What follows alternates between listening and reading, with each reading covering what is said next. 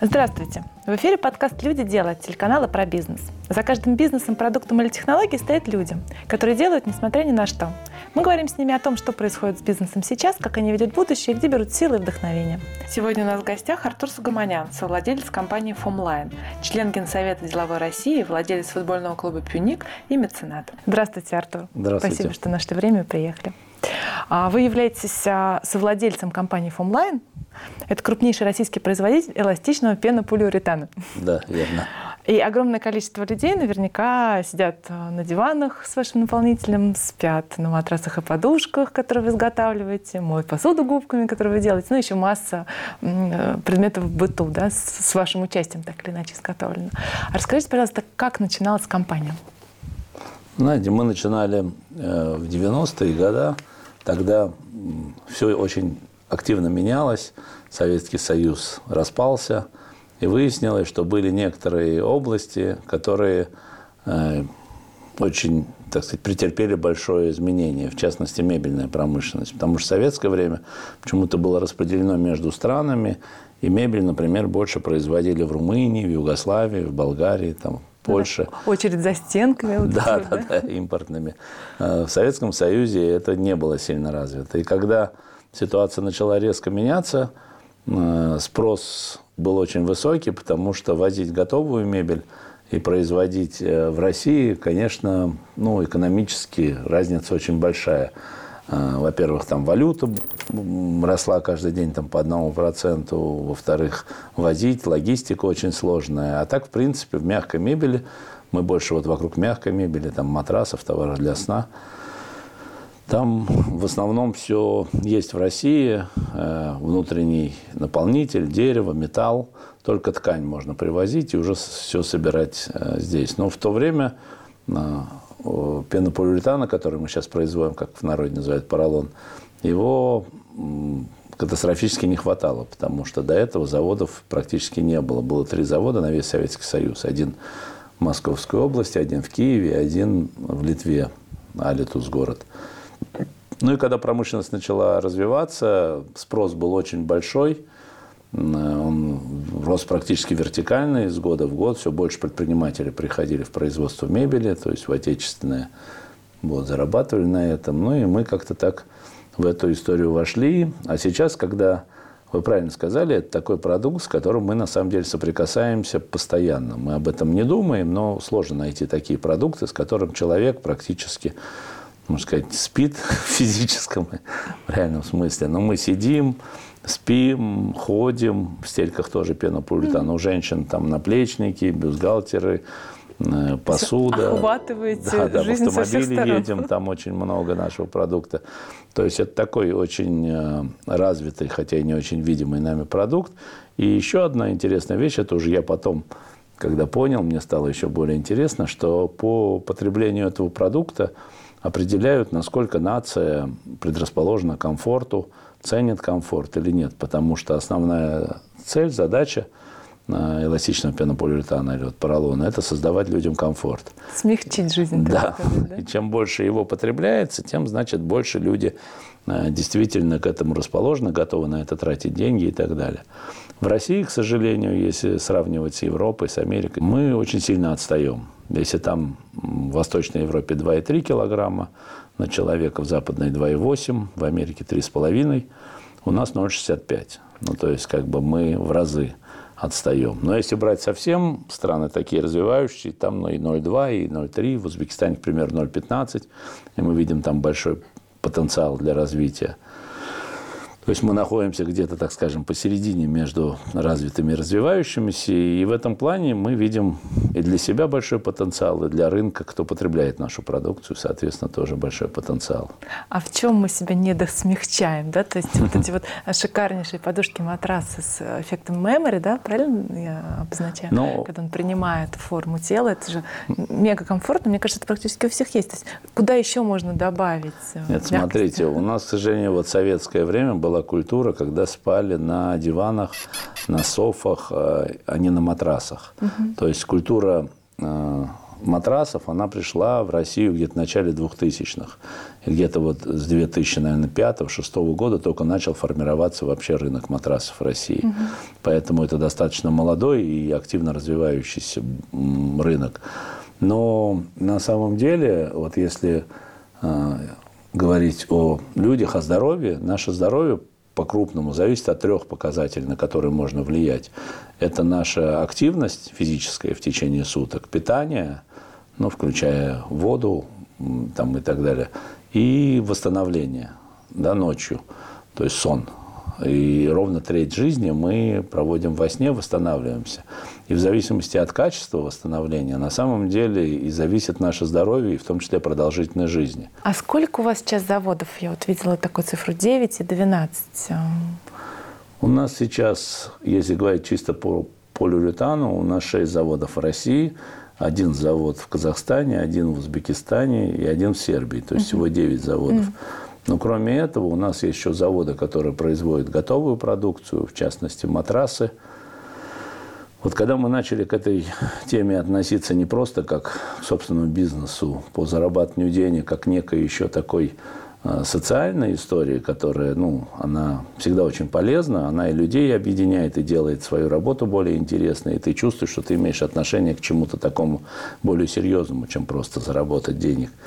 Вот. Мы стали менять в том числе и свою стратегию, и, например, э, построили в 2019 году, закончили строительство, попали, к сожалению, прямо на самую пандемию, первый в России завод автоматизированный практически полностью, вот насколько это возможно, по производству очень качественных матрасов. Вот мы сознательно пошли в эту тему, потому что, во-первых, видим, что большой потенциал роста, и мы хотели привести в Россию именно все самые современные наработки. Если говорить о том, что бизнес для вас не только зарабатывание денег, а еще какая-то глобальная идея, которую вы несете, как бы вы сформулировали вот свою личную миссию как предпринимателя, как Артура Сагаманяна? Ну, знаете, есть внешнее, есть внутреннее.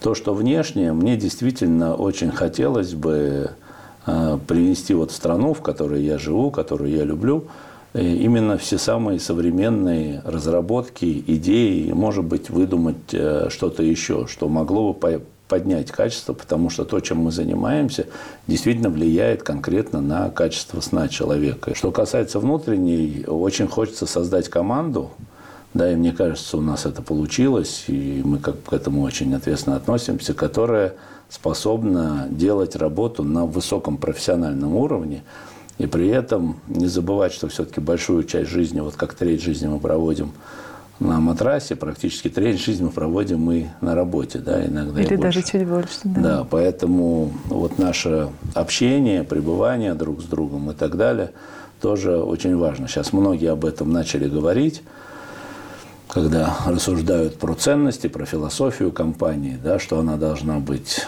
сформирована, сформулирована правильно, что люди должны понимать, где они, что их объединяет, что ими движут, какие приоритеты. Вот. Мы этим тоже достаточно глубоко занимаемся, разработали и свои ценности, и свою философию, и сейчас активно находимся в стадии внедрения – Поэтому вот такие, наверное, две задачи. И знаете, когда вы себе ставите задачу высокую, то есть, э, ну, каждый человек волен, как считает нужным, но меня забавляет, когда ставят там задачу заработать миллион там, или 10 миллионов. Ну, заработал, а дальше что? Чтобы построить серьезный бизнес, да, ну, надо, мне кажется, об этом задуматься. У нас много что в жизни, знаете, часто бывает, когда какие-то вещи очень важные, но мы о них очень редко думаем не знаю, в силу там, сложности вопроса или там на первое место выходят более какие-то поверхностные вещи. То же самое можно сказать и про ценности и философию. Это непростые вопросы. Это занимает, на мой взгляд, если им заниматься минимум полтора года, а то и больше. Вот я в своей компании формулировал, нанимал специальных людей, которые это уже делали не раз.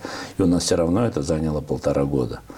И основная здесь э, сложность в том, что это должны быть неформальные задекларированные ценности. Это должны быть ценности, которые уже живут в этом коллективе, уже лидеры их э, в себе носят, пропагандируют, и каким-то образом как бы они уже сформировали ну, основной костяк компании, там, культуру внутреннюю компанию, каноны. Вы руководите компанией более 30 лет.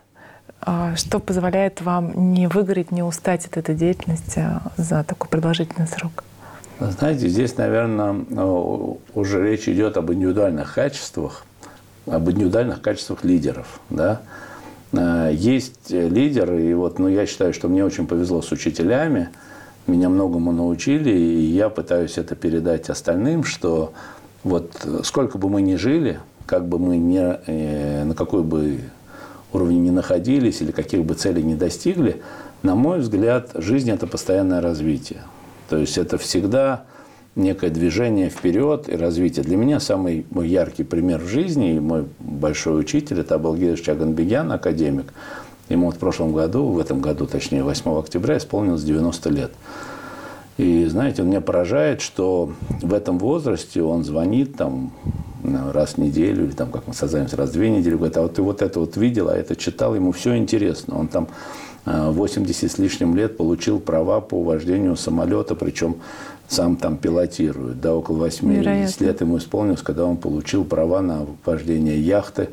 Там, я помню, как-то мы там ходили в баню каждую неделю, я увидел весь в синяках.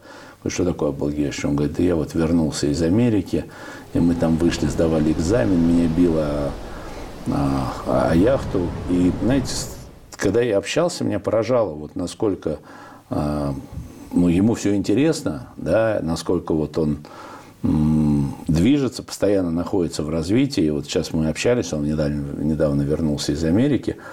И в моем понимании это, наверное, один из самых сильных экономистов, которые есть сегодня в России, ну и в моей, так скажем, практике точно. И он говорит, знаешь, Артур, я общался с молодыми студентами в Америке с экономических вузов. Я понял, насколько я как бы вот отстаю от них. Для меня это было шок, потому что Абел один из тех людей, который может на самый сложный какой-то экономический вопрос ответить так легко и просто разложить, что иногда становится даже самому неудобно, что как сам не догадался.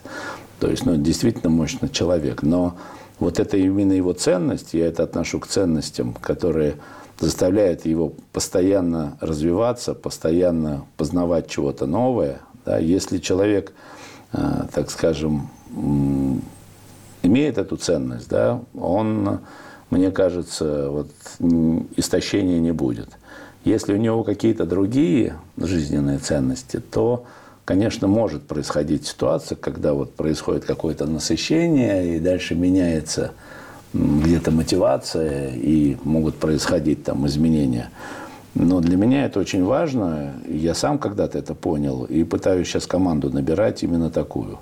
Знаете, когда я приглашаю на работу человека, пусть даже достаточно серьезного там, специалиста, и в собеседовании он мне говорит, я все знаю, я это знаю, то знаю, для меня человек становится не очень интересен, потому что ну, он знает, действительно, я вижу, пользу принести может, сегодня принесет, завтра уже он будет повторяться, а послезавтра он станет нашим уже тормозом. То есть мы будем идти дальше, а он будет стоять на месте и скорее тормозить процесс. То есть мне нужны люди, способные вместе с нами учиться, развиваться. И знаете, мне что очень интересно вас спросить, я думаю, что нашим слушателям это тоже будет полезно.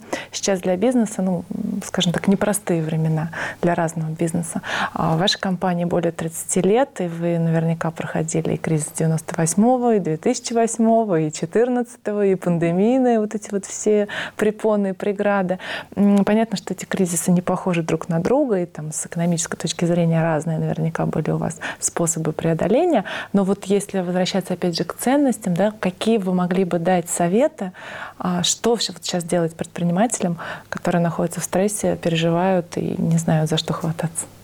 Ну, совершенно правильный вопрос, да. И даже когда мы не задумываемся о ценности, они независимо от нас формируются, да, и когда ты уже начинаешь условно людей подбирать, вот как вы говорите, своих, пропуская через это сито.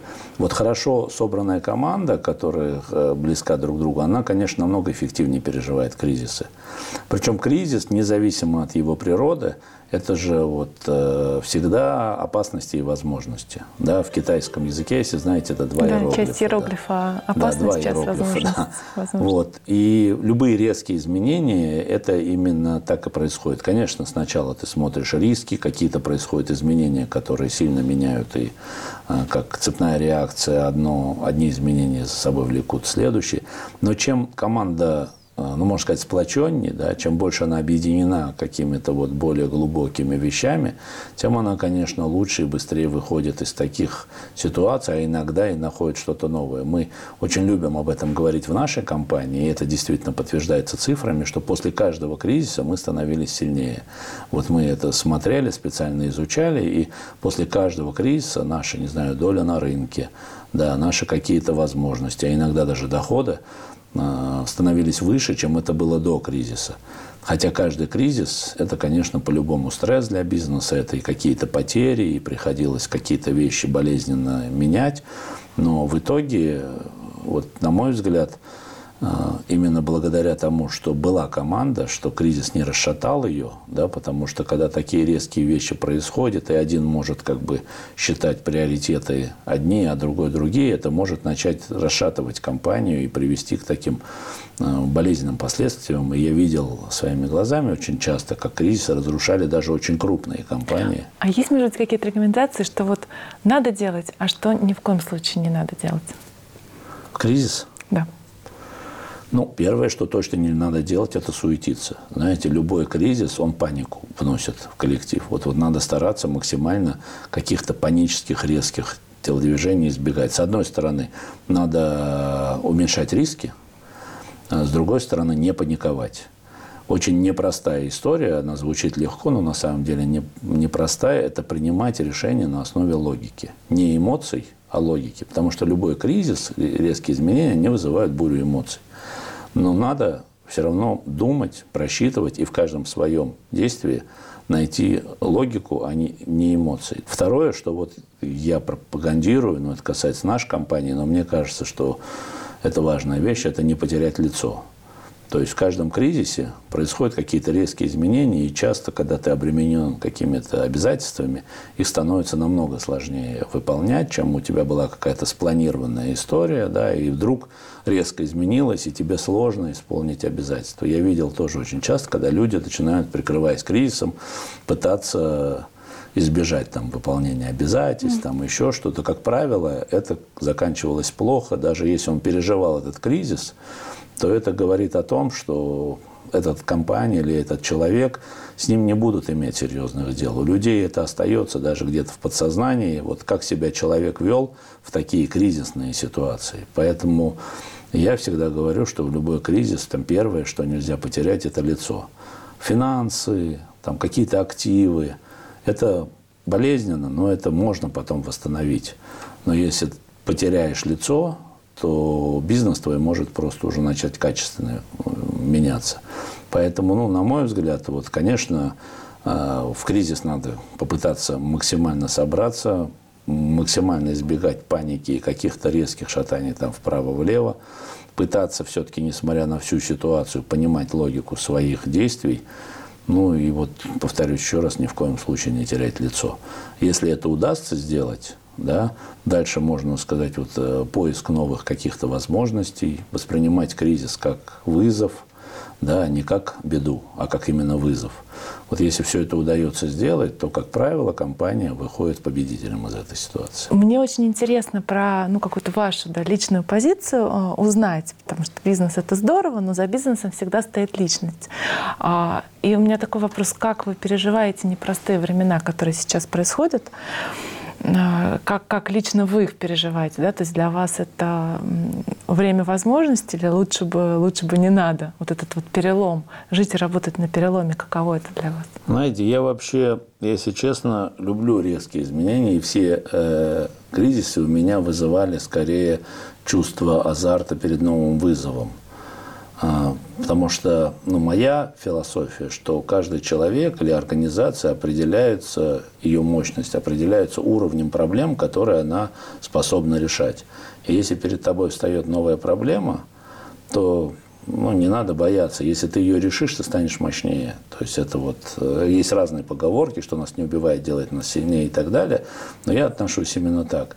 Но то, что происходит сейчас, если честно, вот я лично, как Артур Сагубанян, конечно, воспринимаю очень болезненно и негативно, потому что, к сожалению, сейчас речь идет не об экономике, а речь идет о политике, о жизни людей, о разрушении очень серьезных связей. И, конечно, ну, я отношусь к той категории, которые, так скажем, ну, эмоционально очень против всего происходящего. И, конечно, если бы от нас хоть что-то зависело, я бы сделал все, чтобы этого не произошло. Вы также являетесь бизнес-послом общественной организации «Деловая Россия» в Армении. Вот для вас про что эта деятельность? Самая большая организация в России бизнес-сообщества – это «Деловая Россия». Она уже около пяти тысяч бизнесменов объединяет таких средних и крупных Самые крупные сырьевики – это торгово-промышленная палата, это вот отдельная организация. А вот такой средний пласт – это деловая Россия.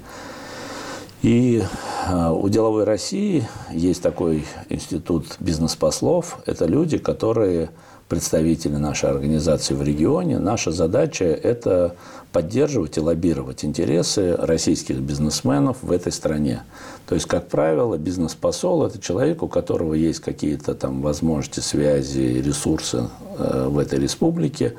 Э, и в случае, когда возникают у нас вопросы у нашего бизнеса или текущие вопросы, или желание зайти на новый рынок, вот, они ставят мне задачу, и я там встречаюсь Э, или с бизнес-сообществом, или, если это надо, с правительством местным, и, соответственно, решаю или помогаю решать там такие вопросы. Как сейчас обстоят бизнес-контакты между странами?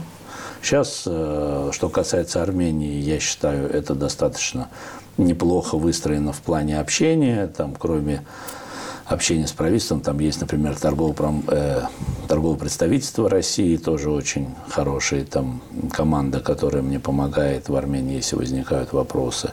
И сейчас, конечно, количество запросов по Армении очень сильно увеличилось, начиная от каких-то таких простых бытовых вопросов и заканчивая уже серьезными взглядами на инвестиции, потому что, понятно, вот те резкие изменения, которые сейчас происходят в России, они заставляют людей задуматься иногда и о очень серьезных резких изменений, переориентирования там, своей активности.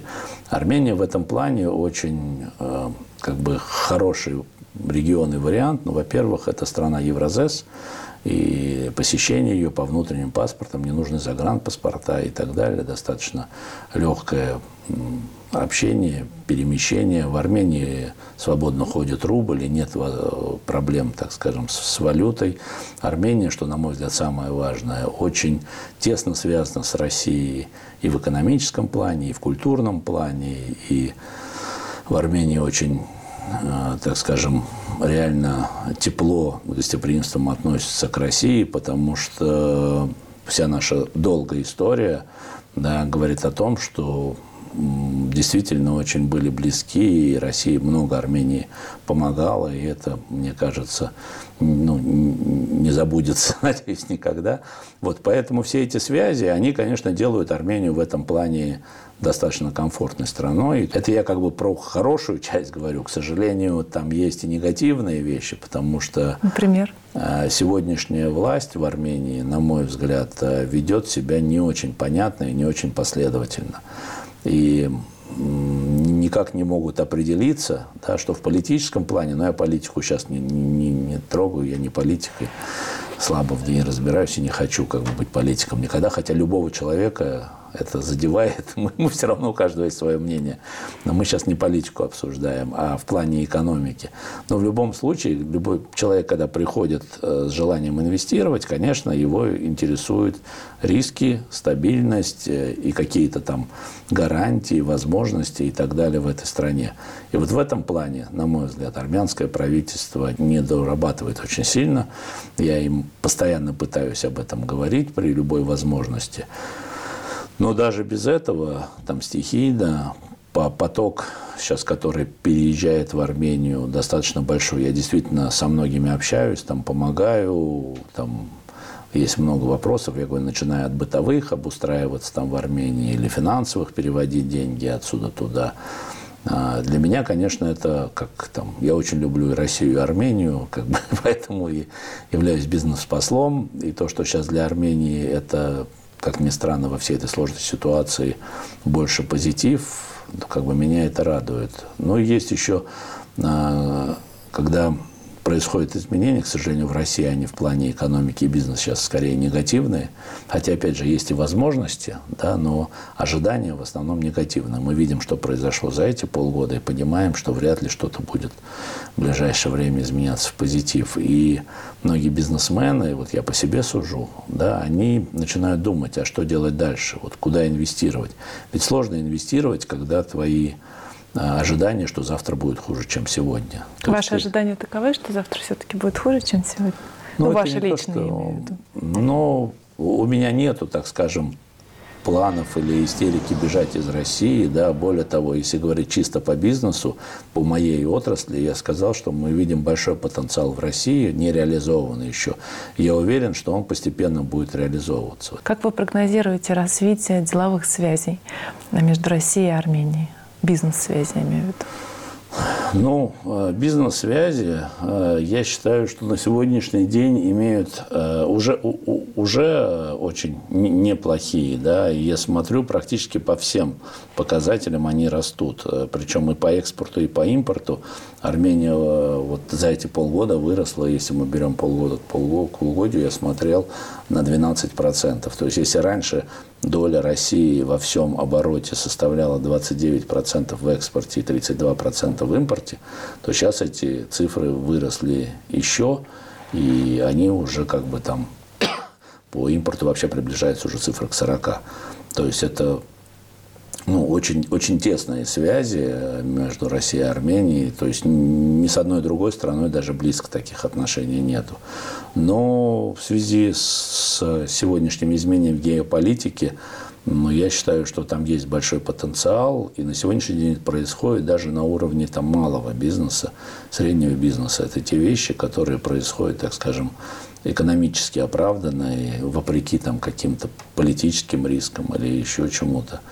Вот поэтому я считаю, что это интересное направление, и те мои, так скажем, знакомые, кто принимают решения, или там люди, которые думают на этот счет, я рекомендую Армению, потому что действительно, знаете, на первом этапе ты думаешь только про деньги, а потом очень важная часть – культура, что ты попадаешь вот э, туда, где тебе тебе понятно, что происходит, где ты понимаешь людей, они понимают тебя. Мы имеем достаточно приличный опыт. У нас, например, есть завод в Узбекистане, в Казахстане, в Сербии. И мы хорошо понимаем, что такое разница культур. То есть бизнес экономически это выгодно, но на втором этапе мы начинаем сталкиваться с различием вообще в наших э, каких-то пониманиях, приоритетах, и, и там зарыты основные проблемы, ну, для нас. Поэтому Армения в этом плане, она очень, так скажем, комфортна для для своего развития. Понятно, что страна не очень большая, да, по сравнению с Россией, в 50 раз, можно сказать, Армения меньше, чем Россия, но потенциал есть. А знаете, что я хотела бы очень с вами обсудить? Футбол. Я читала, что в детстве вы сами играли в футбол, и вот что а, совместно с Никитой Симоняном, это известный футболист, а, вы создали фонд поддержки ветеранов спорта СССР. Расскажите, пожалуйста, про этот проект, ну и вообще, что такое футбол в вашей жизни? Жизни? Ну да, знаете, я отношусь к футболу не просто как к игре, да.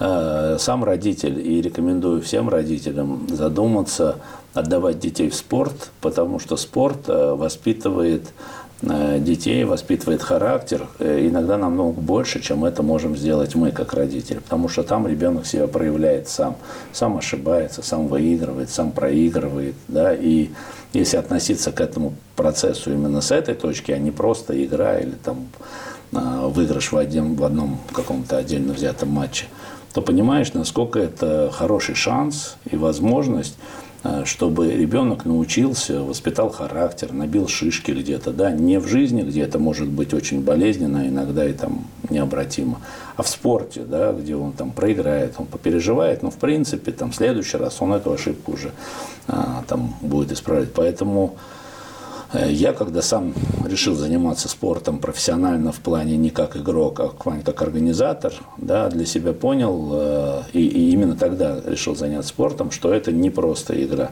До этого, конечно, я играл в футбол, у меня были кумиры, э, и вот да, с Никитой Павловичем Симоняном, который, безусловно, является одним из моих кумиров и, наверное, тоже одним из моих учителей по жизни, я ему очень благодарен в этом. Мы создали фонд, и, знаете, я получаю огромную отдачу. То есть, хотя это фонд, ты больше тратишь деньги, но получаешь совсем другую отдачу от общения с этими людьми. Потому что это люди, которые достигли в своей жизни очень серьезных высот и результатов. И общаясь с ними, ты начинаешь постепенно проникаться и понимать, за счет чего, за счет чего они достигли, да, и когда я вдруг нахожу для себя ответы, что это не за счет физических данных, а именно за счет умения концентрироваться, за счет характера, за счет вот там э, как, например, в истории с Никитой Павловичем, это какой-то очень высоких человеческих качеств, да, там, уважения и так далее. То есть ты понимаешь, что все эти вещи, они могут тебе помочь и, в твоей повседневной жизни точно так же, потому что мы, по большому счету, занимаемся коллективным видом спорта. Я вот у меня в моей компании люди уже привыкли, что я иногда перехожу на футбольный язык и начинаю пытаться вот говорить, что, вот, например, очень важна селекция. Там, ну, в футболе это называется селекция, да, в бизнесе набор игроков потом там индивидуальное развитие, да, в бизнесе обучение и так далее. Но по большому счету, это очень параллельные вещи. И, конечно, достигая, добиваясь а, побед в спорте, а, ты чему-то учишься, что-то приобретаешь, и потом, если тебе удается это перенести уже на твою повседневную бизнес-жизнь, ты получаешь результаты, потренировавшись в спорте. Поэтому я к этому отношусь так. Ну, кроме этого, спорт очень многогранный. Это, это и эмоции там, для болельщиков, что тоже очень немаловажно. Вот, э, что я тоже понял только когда уже сам занялся этим, что вроде это твой клуб, ты занимаешься своим клубом, но он не совсем твой, потому что у него есть болельщики, а у тебя есть ответственность перед этими болельщиками. И ты иногда поступаешь, исходя из того, что понимаешь эту свою ответственность. Самая важная часть для меня в моем футбольном клубе – это детская академия, безусловно. У меня сейчас занимается 1700 детей, и это не предел. Мы там хотим завести эту цифру до 2500, открываем филиалы в регионах. И мы понимаем, что те дети, которые приходят к нам, там, в шестилетнем возрасте и остаются у нас до 18 лет. То есть те, кто проходят все уровни, 12 лет, они с нами – и за эти 12 лет мы оказываем на них очень большое влияние. И если мы правильно подходим к процессу, если мы делаем упор именно в первую очередь вот там на морально-волевые качества, я у себя в академии распределил таким образом. То есть на первом месте воспитание морально-волевых качеств, на втором месте там технические навыки футболиста, и на третьем месте интеллект. Без этих трех качеств спортсмена не получится. Но распределение именно такое. Потому что из 100 мальчишек, которые к нам приходят, в лучшем случае двое-трое станут футболистами. Остальные, там 97-98%, они пойдут и могут в жизни добиться на самом деле намного большего, чем если бы они остались футболистами. Если мы правильно их воспитали и правильно вложили им там, в голову, за счет чего нужно добиваться цели. Поэтому я у себя всегда говорю, что мой футбольный клуб «Пюник», мы не учим футболу, мы учим добиваться цели. Это немножко разные задачи. То есть, по сути, вы воспитываете вот это большое количество мальчишек? Да, но вот если мы правильно создадим фундамент, и у этого мальчишки есть талант именно футбольный, из него получится хороший спортсмен. Если у него нет футбольного таланта, наше время не будет потеряно зря. Он пойдет и найдет себя там, где у него есть талант. А в 2017 году Артур Сагаманян приобрел футбольный клуб «Пивник».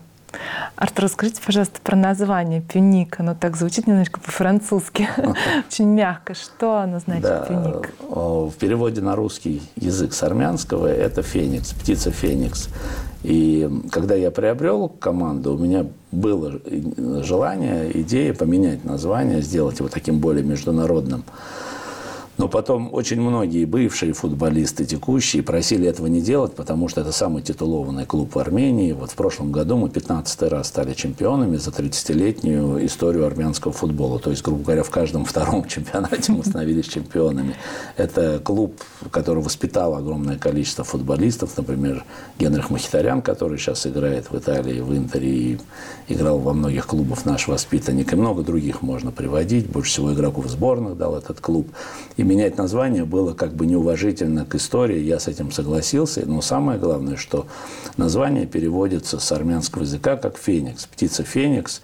И это очень символично для клуба, потому что это птица, которая всегда летит наверх, она долетает до солнца, сгорает – потом возрождается и летит снова. То есть у нас каждая наша игра, каждый наш там турнир, чемпионат, будь то Армения или европейские какие-то игры, они очень похожи на это движение, и поэтому мы решили оставить. А потом, когда стали заниматься этим более глубоко, разработали специальную эмблему, в которую тоже вложили все свои идеи и ценности. И если будет интересно, можно посмотреть, но там все наши идеи заложены и о развитии, и на, о национальной идентичности, и об уважении и так далее.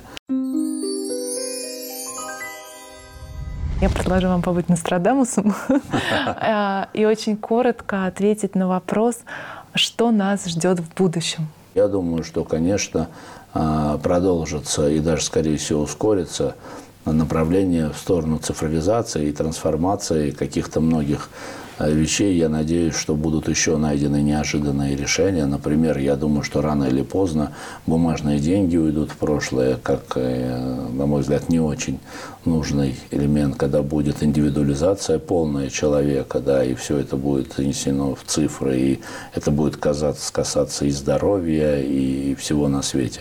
Поэтому мне кажется, что вот все, что на сегодняшний день излишнее, да, что, так скажем, вот Э, не дает какой-то прибавки, а просто является необходимым сервисом, будет постепенно сокращаться, ну и жизнь э, будет постепенно меняться да, в какую-то э, сторону, которая, может быть, на сегодняшний день нам кажется даже еще невообразимой. Понятно. Блиц. В чем смысл жизни, как вы его для себя определяете? Я определяю это воспитать детей и оставить им успеть передать им все, что, что, что есть в тебе. А если не эта профессия, то что? Если вот не этот бизнес, то что? Я бы все равно был бизнесменом, предпринимателем. То есть я, может быть, был бы в другой области, но, скорее всего, был бы все равно предпринимателем. Не государственным чиновником, не политиком, а именно предпринимателем. Ваша главная суперспособность? Ну, в сложные моменты, концентрация в сложные моменты. Спасибо большое, Артур. Это был подкаст «Люди дела» от телеканала «Про бизнес». И сегодня мы разговаривали с Артуром Сагаманяном, совладельцем компании «Фомлайн», членом Генсовета деловой России, владельцем футбольного клуба «Пюник» и меценатом.